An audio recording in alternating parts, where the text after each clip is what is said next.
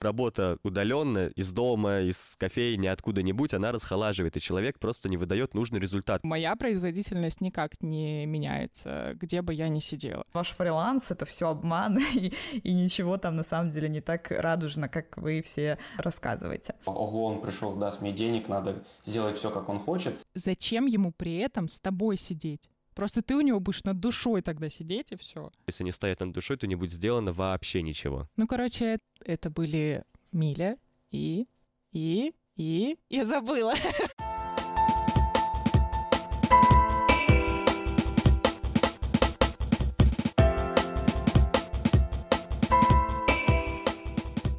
Привет, меня зовут Вероника, я СММщица и журналистка. Меня зовут Костя, я организатор волонтерской деятельности. Это подкаст «Миллениалов. Мне только спросить», где мы говорим о проблемах зумеров и пытаемся понять, что с ними делать. Сегодня мы решили обсудить идеальную работу для зумеров.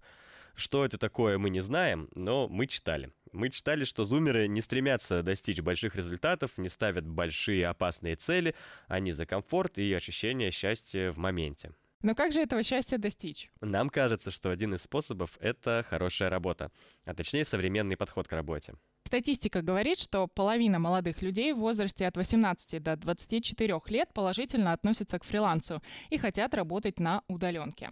Россия вошла вообще в первую десятку стран по объему рынка фриланса, который за три года вырос с 33 миллиардов долларов до 41 миллиарда. Получается. Да? Получается так.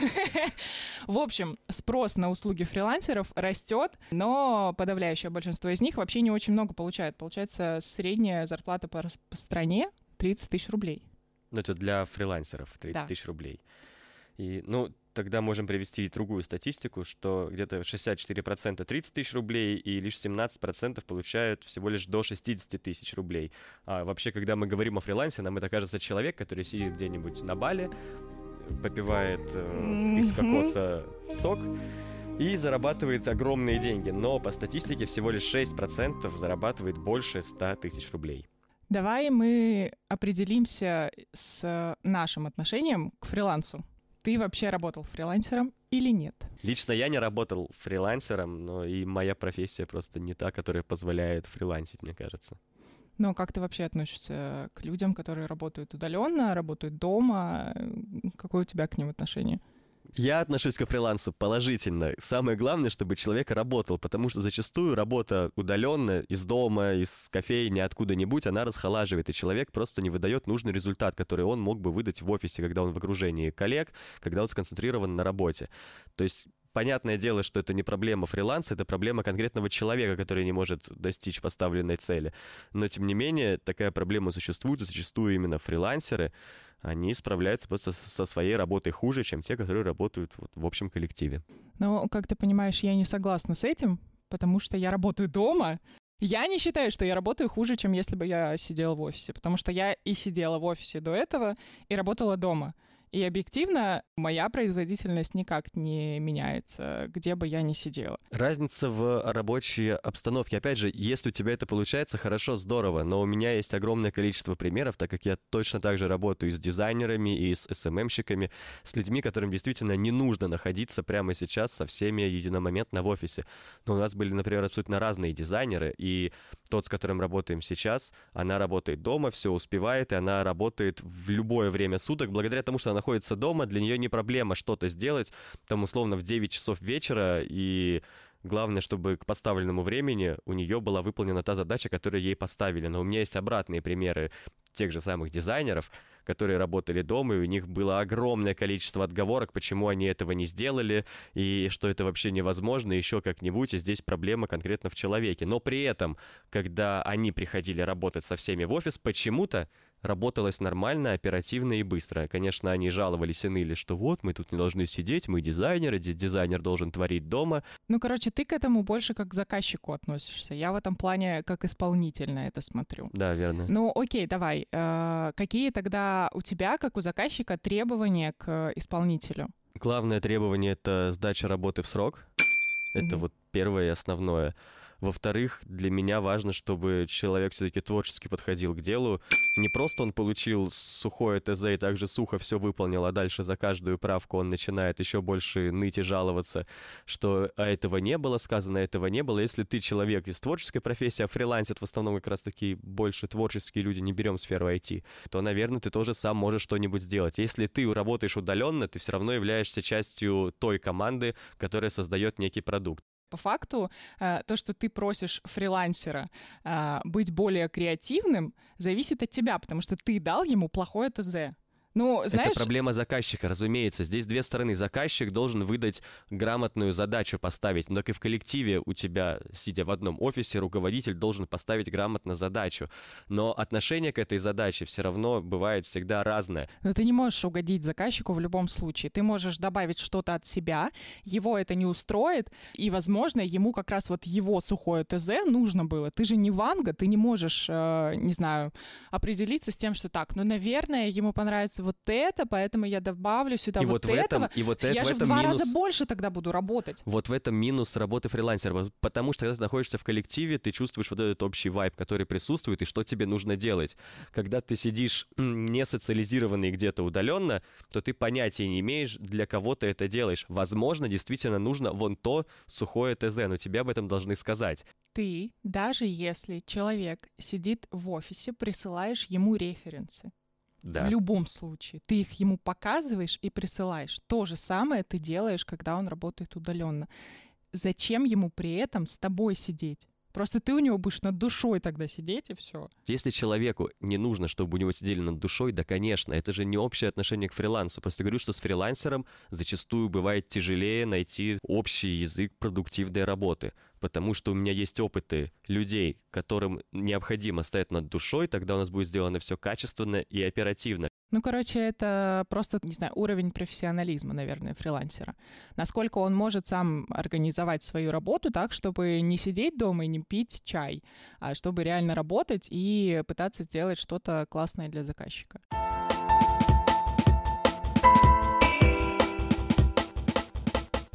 Еще для меня минус фриланса в том, что для заказчика это зачастую бывает неудобно. О чем я говорю? То есть фрилансеру нужно потратить огромное количество своего времени, чтобы написать ему грамотное техническое задание, потратить кучу времени на переписку с ним. Именно переписку ни в коем случае не записывайте по работе аудиосообщения, пожалуйста ну, необходимо все написать, все составить, подготовить. Ты, как заказчик, тратишь на это 2-3 часа времени, потом ты еще дальше переписываешься с человеком, который будет выполнять свою работу. Когда он сидит у тебя в офисе, ты можешь зайти к нему в кабинет или повернуться за, за соседний стол и объяснить ту задачу, которую необходимо делать. И если у него возникнут вопросы, он прямо сейчас у тебя эти вопросы уточнит. А так как у фрилансеров еще свой график, они зачастую могут после того, как прочитали твои сообщения, спустя 3 часа, часов в 10 вечера, уточнять у тебя, что им необходимо. Ну, смотри, во-первых, ты человеку, который сидит в офисе, в любом случае даешь ТЗ, и то, что ты его в офисе даешь не такое подробное, как э, фрилансеру, это твоя проблема, а не проблема фрилансера. Потому что по факту любому работнику, который выполняет какую-то работу для тебя, будь это там, не знаю, картинка, текст и так далее, нужно больше информации. То есть ты потратишь те же самые 2-3 часа, пока он будет у тебя узнавать еще какие-то подробности, которые ты уже в, э, в ТЗ написал. Если это умный сотрудник, он не будет три часа задавать вопросы. Мы с ним сели, обсудили, все обговорили быстро и оперативно, и он сел работать. Если ему что-то нужно, он в наше общее рабочее время у меня это все уточнил, а не будет писать тогда, когда ему удобно, а потом жаловаться, что он не получил информацию. Но по факту ты можешь и с фрилансером тоже договориться, в какое конкретно время вы работаете. Это зависит конкретно от вашей договоренности договоренности. Давай так, э, кто вообще такой идеальный фрилансер и как на самом деле э, эти ребята работают? Возможно, у нас был там разный опыт да, работы. Мы узнаем у наших гостей. Вообще, чтобы понять э, и как люди становятся фрилансерами, и насколько вообще это перспективно в нашей стране, какие плюсы и минусы такой занятости есть, и как раз про работу с э, заказчиками. Мы для этого позвали Милю Котлерову, контент-маркетолога, создательницу проекта о фрилансе Digital Broccoli. И Андрея Абрамова, продюсера РБК «Тренды» на аутсорсе, редактора учебника ТЖ. Ребята, привет! Привет! Я знаю, что у вас есть подкаст про фриланс. Олег, где макет он называется? Я думаю, что вы сами можете о нем рассказать подробнее. В общем, э, наш подкаст о фрилансе, о том, как э, туда вообще попасть, что это такое и почему на самом деле стоит пойти на фриланс, потому что, как оказалось, э, подкастов о фрилансе почти нет, а если бывают, то это какие-то одиночные выпуски. Ну и мы решили рассказать об этом с трех разных э, точек зрения, трех разных опытов. У, у кого-то из нас опыт поменьше, у кого-то побольше, и у каждого какая-то своя, ну не знаю, ниша направления, и, в общем-то, в нашем подкасте мы помогаем туда перейти, помогаем справиться с трудностями и вообще настроить все так, чтобы это не было какой-то повинностью и ужасом, а чтобы это все превратилось в такое веселенькое приключение в виде м, фрилансерской жизни. Ну, то есть э, вы все втроем фрилансеры? Ну, можно сказать и так, да. Ну, то есть мы в разное время были в разных ролях, и там совмещаем, например, э, Арина совмещает ну, по сути, офисную работу с фрилансом, потому что она работает в нестандартном офисе, она работает и на радио, и на телевидении, то есть, по сути, она не сидит в офисе, как, как это принято. Ну и параллельно еще фрилансит. А, я долгое время работала сначала на фрилансе, потом на постоянной удаленке, потом опять на фрилансе. Сейчас у меня свой проект. У Андрея тоже удаленка совмещается с фрилансом. И можно сказать, своим примером мы показываем, что фриланс это не обязательно вот ты сидишь и именно фрилансишь с утра до вечера и целыми днями ищешь заказы. Тогда давайте сначала обозначим такой момент удаленка и фриланс. Это разные вещи, если да, то чем они вообще отличаются? Да, удаленка фриланс это разные вещи, их э, часто путают. Ну как, можно, можно вот так сказать. Удаленка это по сути тот же самый офис в, пл- в плане того, что это официальное трудоустройство. У тебя есть трудовой договор, отпуск больничный, э, пенсия предположительно, если вы на нее рассчитываете. И, в общем, это все то же самое, что и в офисе, только ты работаешь из дома. То есть у тебя есть, опять же, регламентированное время, когда ты приступаешь к работе, например, там, в 9 утра, и в 5 вечера заканчиваешь, и все отключаются, и ты дальше занимаешься своими делами. То есть, по сути, ты работаешь вот удаленно на одну компанию, например. Фриланс — это когда ты работаешь на разных заказчиков, ты ищешь разных клиентов самостоятельно. А, ты при этом можешь постоянно с кем-то работать, но у тебя нет вот этой жесткой привязки к одному клиенту, к одной компании. И у тебя нет трудового договора. То есть, с одной стороны, у тебя нет никаких там соцгарантий, по сути, если так смотреть с юридической точки зрения. Отпусков, больничных, там тебе четко не прописана зарплата, что у тебя она приходит там 20 и 5, но при этом у тебя больше свободы, и ты работаешь по проектно. То есть тебе дают задачу, надо там смонтировать ролик. Ты его монтируешь, получаешь деньги, и по сути можешь дальше отказаться от дальнейшей работы с заказчиком и искать другого заказчика. Миль, ну ты 9 лет работаешь фрилансером, правильно? Да. Занимаешься фрилансом. Как вообще э, люди в России становятся фрилансерами? Потому что я читала, что в Европе, например, это происходит немножко иначе. Э, там люди работают там условно до 40 лет, э, может быть, чуть меньше, и уже с каким-то багажом знаний идут во фриланс. Ну, я не могу, конечно, за всех говорить, потому что фриланс это просто форма работы, и э, на нее выходят по-разному, опять же, да, у каждого свой путь, потому что у меня, например, был такой путь. Я в 19 лет э, училась в универе, мне нужны были деньги, и мне не хотелось ходить куда-то вот там в офис или там, не знаю, в Макдак, потому что мне банально физически было неудобно совмещать.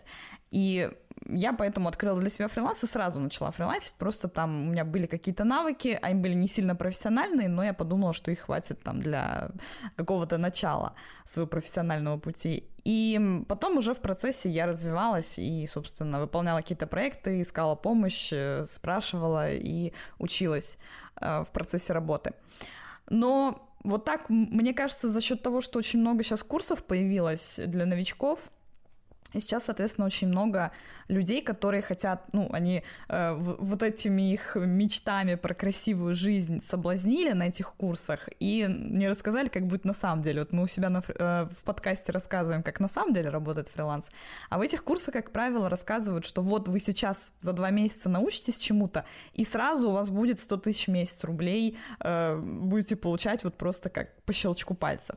Это, конечно, совсем не так, и очень многие сейчас выходят приходят вот именно с нуля абсолютного, быстренько что-то прошли, стали искать заказы и поняли, что вообще ни, ничего не получается, и, и это ваш фриланс, это все обман, и, и ничего там на самом деле не так радужно, как вы все э, рассказываете. Ну, давай мы, может быть, какие-то этапы прям вот становления фрилансера опишем. Сначала ты выбираешь направление, формулируешь вообще какое-то Э, область, в которую тебе интересно зайти, изучаешь рынок, смотришь, куда можно пойти. Вторым этапом ты начинаешь э, собирать свой опыт и как-то его представлять. Ну, делаешь портфолио или пишешь какие-то письма, собираешь резюме. В общем, как-то облекаешь э, свои результаты работы в какой-то визуальный вид, в какую-то визуальную форму. В общем, чтобы это можно было пощупать, объяснить и показать. Третьим делом идешь, ищешь клиентов, пытаешься с ними договориться и убедить заказчика в том, что ты подойдешь на эту работу, в том, что ты сможешь с ней справиться и ее закончить. Дальше заключаешь договор, принимаешь оплату, разбираешься со всеми вот этими формальными частями работы, договариваешься, какие сроки будешь сдавать и что будет, если ты не сдашь или заказчик пропадет. Ну, то есть налаживаешь какой-то рабочий процесс. Ну и последним шагом ты уже сдаешь работу, часто про это забывают, потому что сдать работу – это не то же самое, что просто сделать. Если просто сделал, а заказчик не принял, он тебе либо не заплатит, либо у вас начнутся какие-то разногласия, либо просто проект получится не очень, и никто на нем ну, как бы не заработает. Ни заказчик, ни ты потом от этого ничего не выиграешь. Да, мне кажется, еще э, тут можно добавить, что действительно можно после курсов вот практически с нуля выйти на фриланс. Все зависит от э, твоей инициативности и твоей активности, потому что, вот как я уже сказала, я вышла, ну, с практически нулем, у меня были навыки, у меня не было портфолио никакого, я его нарабатывала в процессе.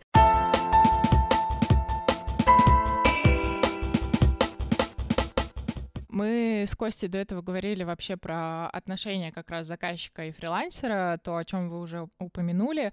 А, как вообще эти отношения лучше всего построить? То есть э, что еще должен знать заказчик, может быть, про фрилансера, как э, договориться правильно э, и о чем они должны вообще договориться? Мне кажется, что самое главное, что нужно делать, когда ты работаешь с заказчиком, или если ты заказчик работаешь с фрилансером, это на берегу выяснять вообще все по максимуму, все, что можно по поводу проекта, по поводу оплаты, каких-то условий работы, времени, когда вы на связи находитесь, контакты дополнительные, вот все-все-все это нужно обязательно прояснить. Потому что очень часто фрилансеры забывают, что мы должны тоже проверять заказчиков, мы должны проверять, что это за человек.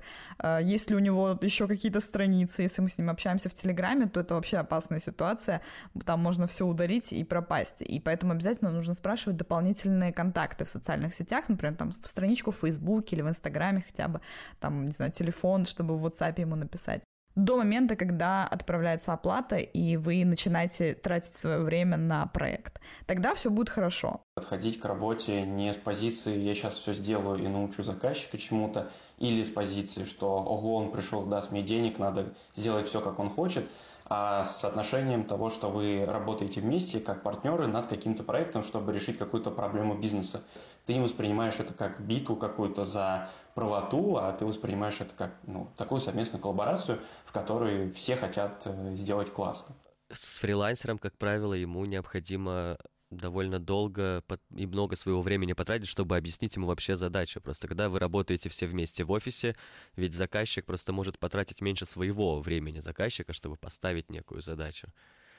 Здесь же есть еще так, такой момент, как удобство и человек, который выдает работу. Ну, тут вопрос в том, действительно, а нужен ли тебе фрилансер? То есть есть задачи определенные, на которых действительно легче нанять э, штатного работника, и вот он постоянно у тебя под рукой, а, и ты ему даешь там на регулярной основе какие-то задачи.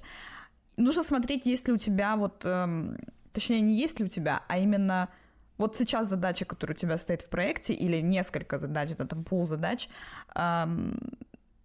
кто на нее больше подойдет? Постоянный сотрудник, который находится рядом, или фрилансер, а, которого ты вот на аутсорсе находишь. А, и, как правило, аутсорсят задачи, во-первых, какие-то разовые, то есть где просто банально невыгодно нанимать сотрудника, потому что он выполнит один проект, и все. Ну и там следующий такой похожий какой-то проект будет через три месяца, например. Бывает еще такое, что, например, сотрудников в штате такого уровня держать дорого. И выгоднее получается нанимать фрилансера, потому что, например, это, опять же, может быть не какой-то постоянный проект, допустим, там мы эм, занимаемся разработкой не на постоянной основе, то есть у нас там не приложение, а мы хотим сделать спецпроект и под него сделать, например, приложение. Ну, например, там э, есть какая-нибудь дизайн-студия, в которой два менеджера, пять дизайнеров и руководитель. И время от времени у них заказывают не только дизайн сайта, но и текст. И чтобы им не держать в штате копирайтера, они его нанимают на фрилансе, делают э, более крупный заказ, ну, получают за него больше денег, платят фрилансеру и просто не содержат э, копирайтера в штате, потому что в следующий раз у них текст, там, например, не закажут.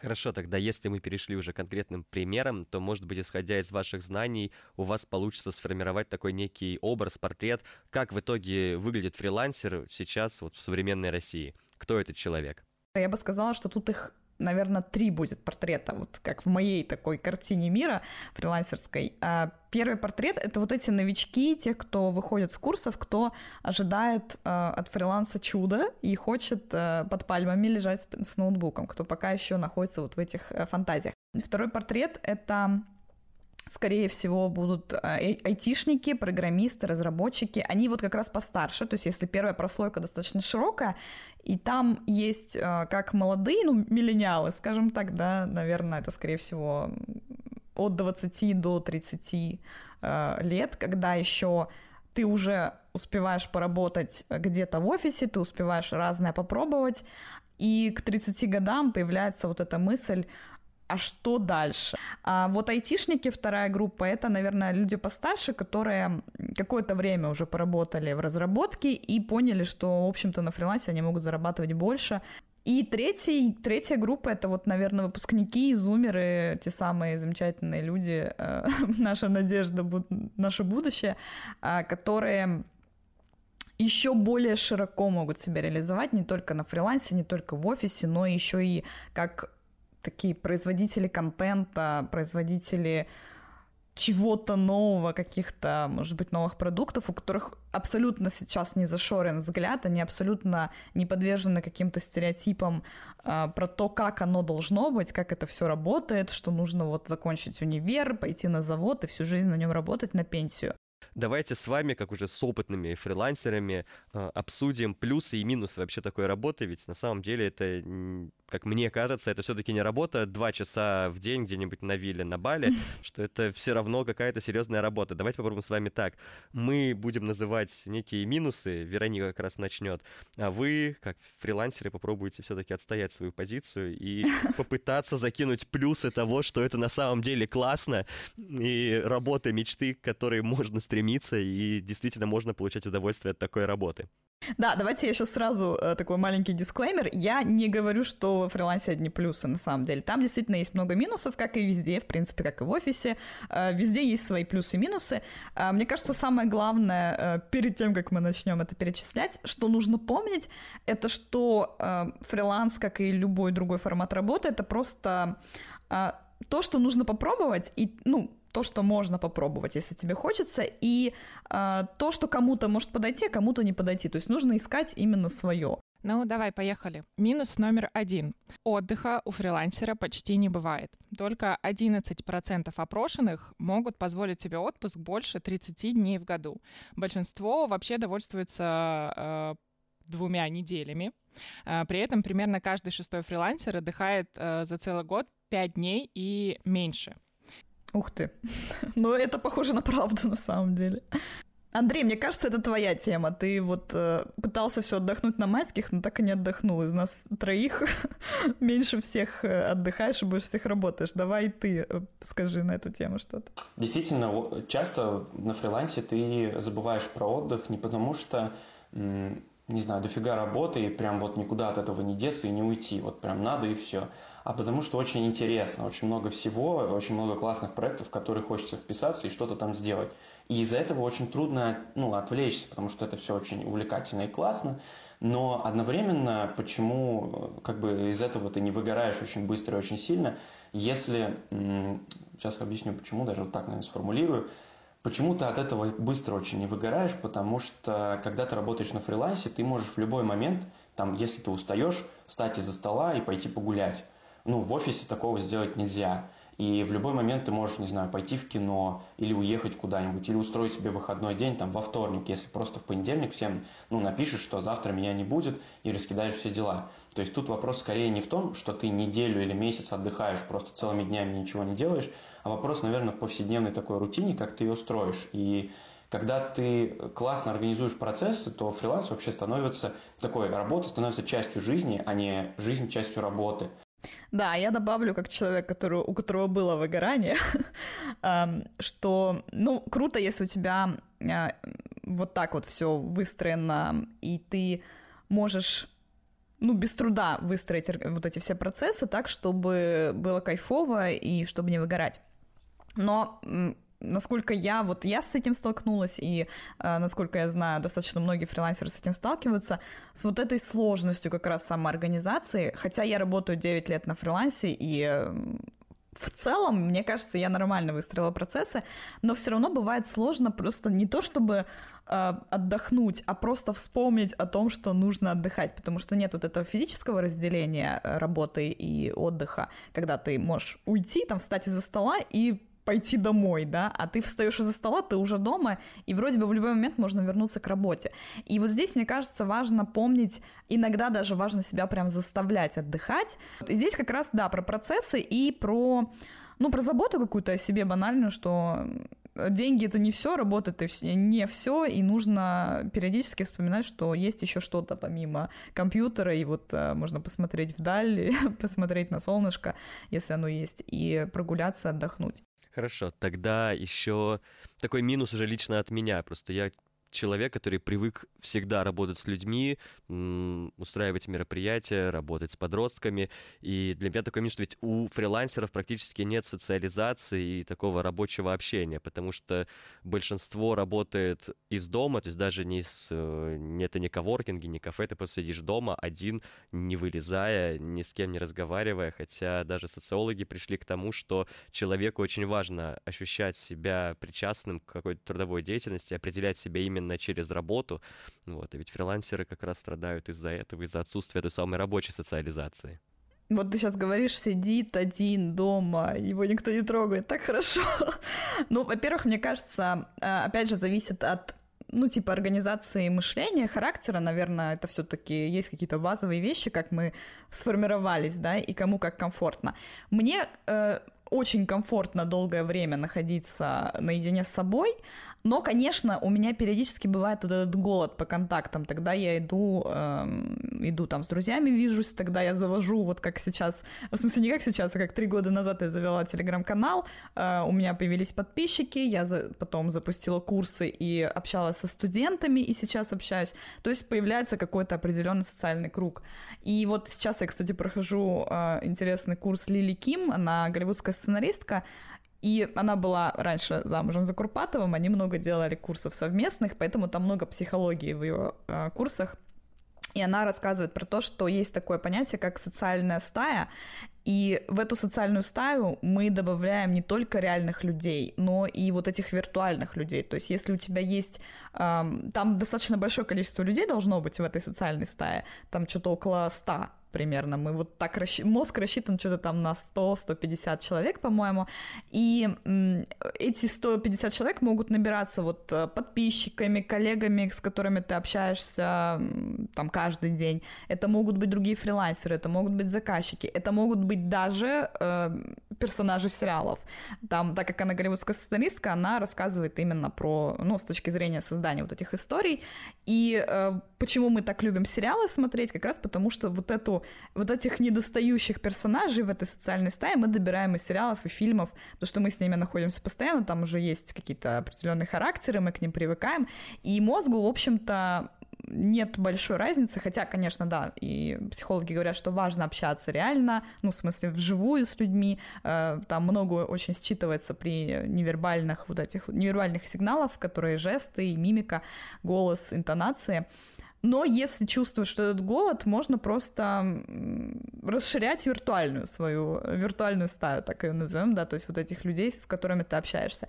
Но это, этим надо заниматься. Это действительно может быть проблемой, если ты эм, закапываешься вот в эту изоляцию. Особенно, мне кажется, на фоне ковида достаточно... Ну, я слышала, что возросла, возрос уровень тревожности, и много людей стали обращаться к психотерапевтам как раз потому, что вот эта изоляция, ну, помимо того, что, в принципе, стресс от того, что происходит, и нужно прямо этим заниматься, искать себе каких-то людей, как-то пытаться с ними общаться, хотя бы вот просто переписками, но лучше там созваниваться как-то, может, по видеосвязи, куда-то выходить периодически.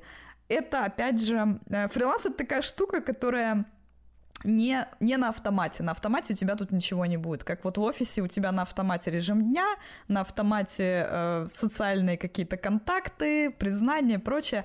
На фрилансе ты все это себе организовываешь сам или сама, и если у тебя этого нет, нет этой привычки, то да, можно очень сильно страдать. Но если ты себя вот э, натаскиваешь, что надо пойти погулять, надо пойти отдохнуть, надо пойти увидеться с друзьями, и тогда все будет хорошо, мне кажется. Ну вот ты сказала как раз про стресс и про то, что многие люди и э, в ковид очень сильно стрессовали. И у нас тоже это один из минусов, который мы хотели сказать, это страх и, неуверен... и неуверенность.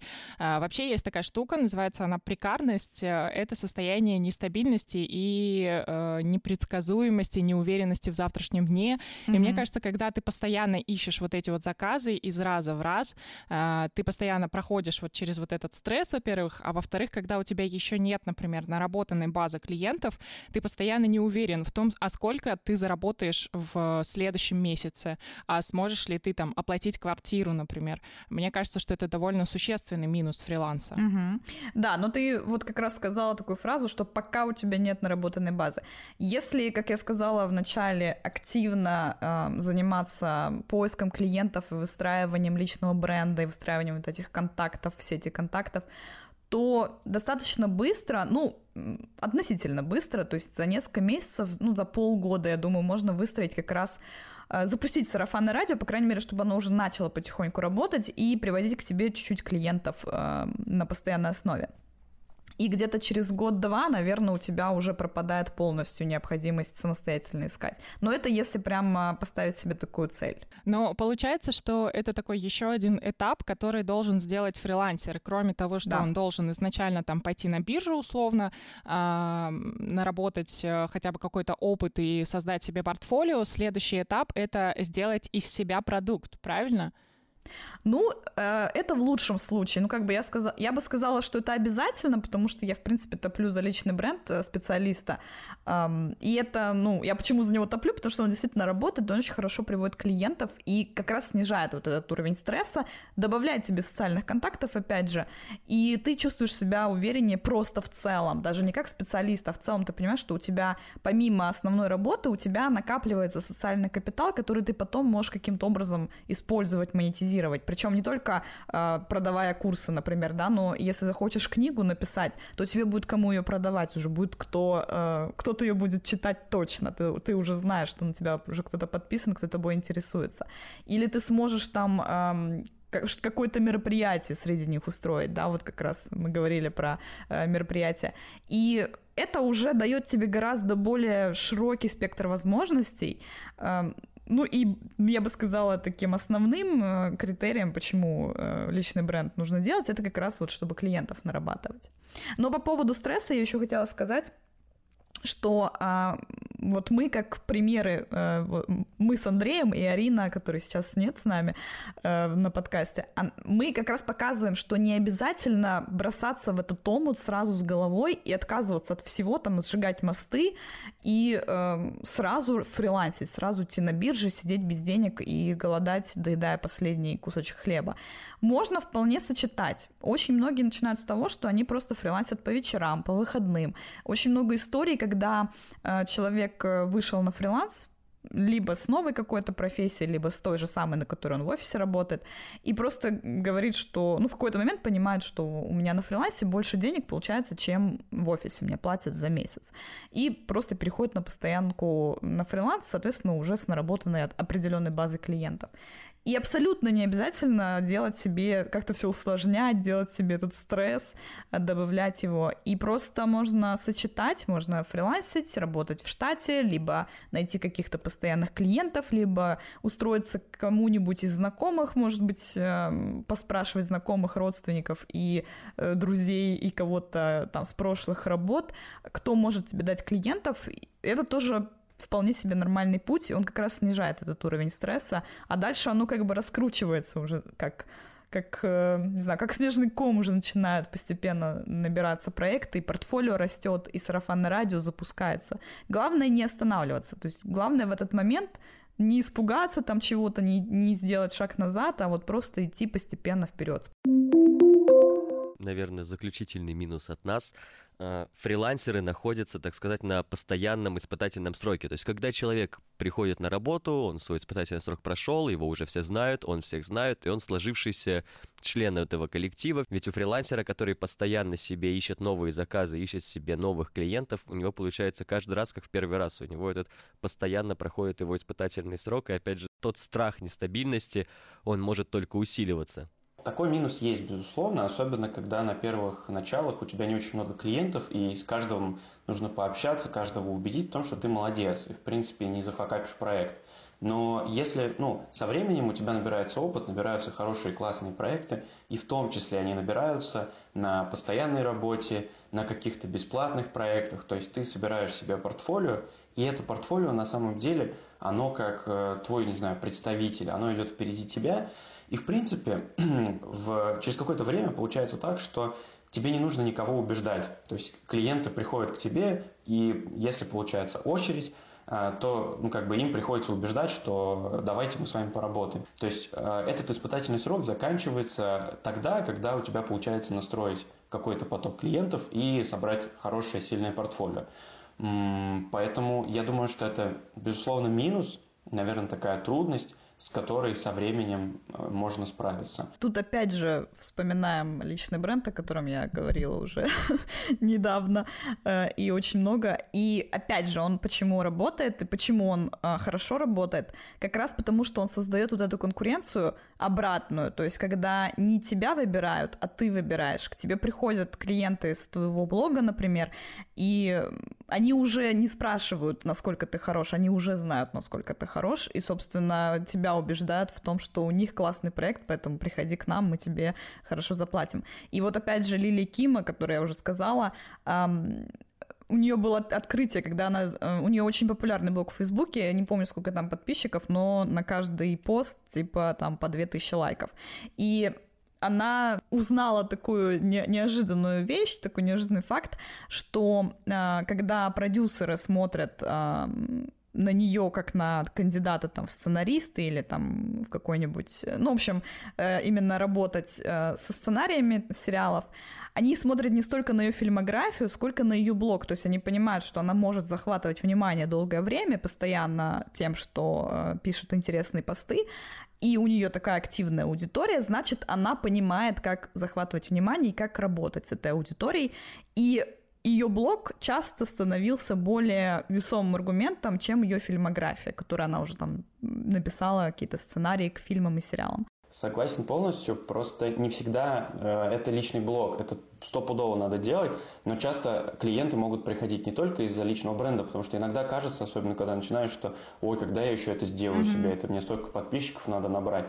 Но это могут быть просто знакомые агентства, например, три агентства, которые постоянно обращаются к вам и предлагают с ними поработать. Это может быть какая-то, не знаю, воронка, откуда клиенты просто приходят, там, не знаю, с одного знакомого, с одной компании, или с конференции, или с какой-то организации. Да, еще есть такое понятие, как нетворкинг, то есть э, действительно можно не вести блог, блог, но, опять же, нужно проявлять активность. Если ты не ведешь блог, тебе нужно быть э, активным где-то в группах, где сидит твоя целевая аудитория, то есть твои клиенты будущие потенциальные.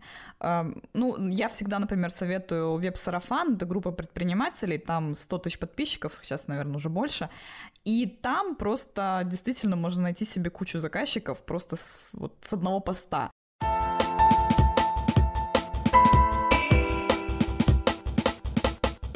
Давайте сейчас с вами попробуем дать наставление, какой-то небольшой совет сейчас для тех людей, которые задумываются о том, чтобы начать свою карьеру во фрилансе, но, может быть, просто не знаю, с чего начать.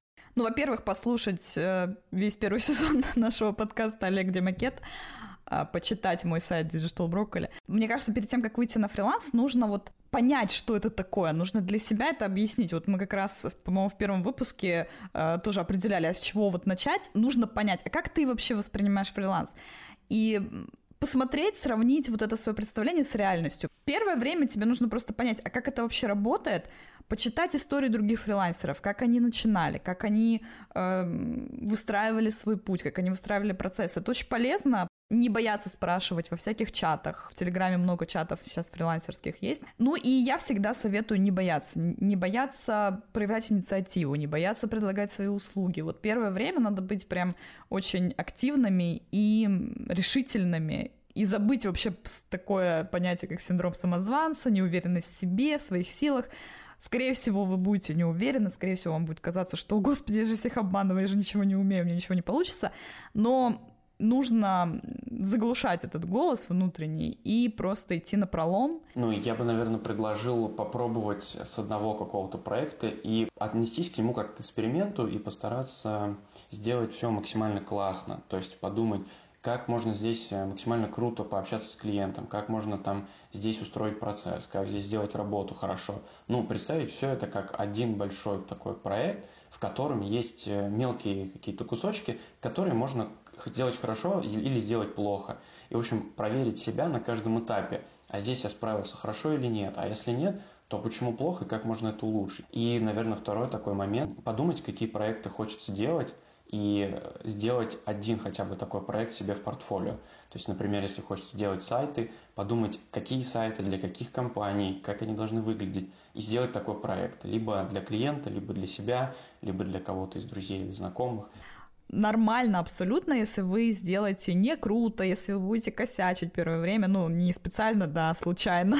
Потому фриланс очень крут тем, что там можно вообще все попробовать, там можешь заниматься вообще всем, чем хочется, и это даже можно как-то очень круто и грамотно объединить и предлагать какую-то комплексную услугу или просто иметь разных заказчиков. Вот я долгое время совмещала монтаж и копирайтинг. Это, казалось бы, абсолютно разные несовместимые вещи, но мне, мне нравилось переключаться между ними. И, в общем-то, я и там, и там как-то себя реализовала, и мне это все нравилось, и, и все было круто. Я думаю, что мы, мы можем пожелать новичкам и всем, кто хочет перейти на фриланс, научиться обращаться с этой свободой, чтобы она наполняла и позволяла полностью себя реализовать, а не сковывала и пугала. Ребят, спасибо вам большое, что мы так с вами, мне кажется, довольно продуктивно и всеобъемлюще разобрали эту тему. Надеюсь, это будет полезно нашим слушателям. Да, спасибо, что позвали. А мы с вами прощаемся. Это были Миля и Андрей. Обязательно их слушайте.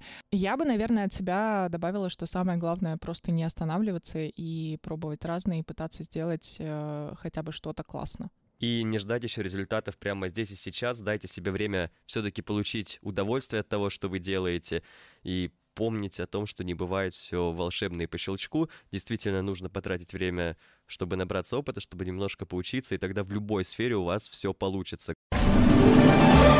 В следующем выпуске, к сожалению, меня не будет, но зато будет человек, который очень-очень круто разбирается в этой теме, а говорить ребята будут про игры, меня не будет как раз потому, что я буду играть.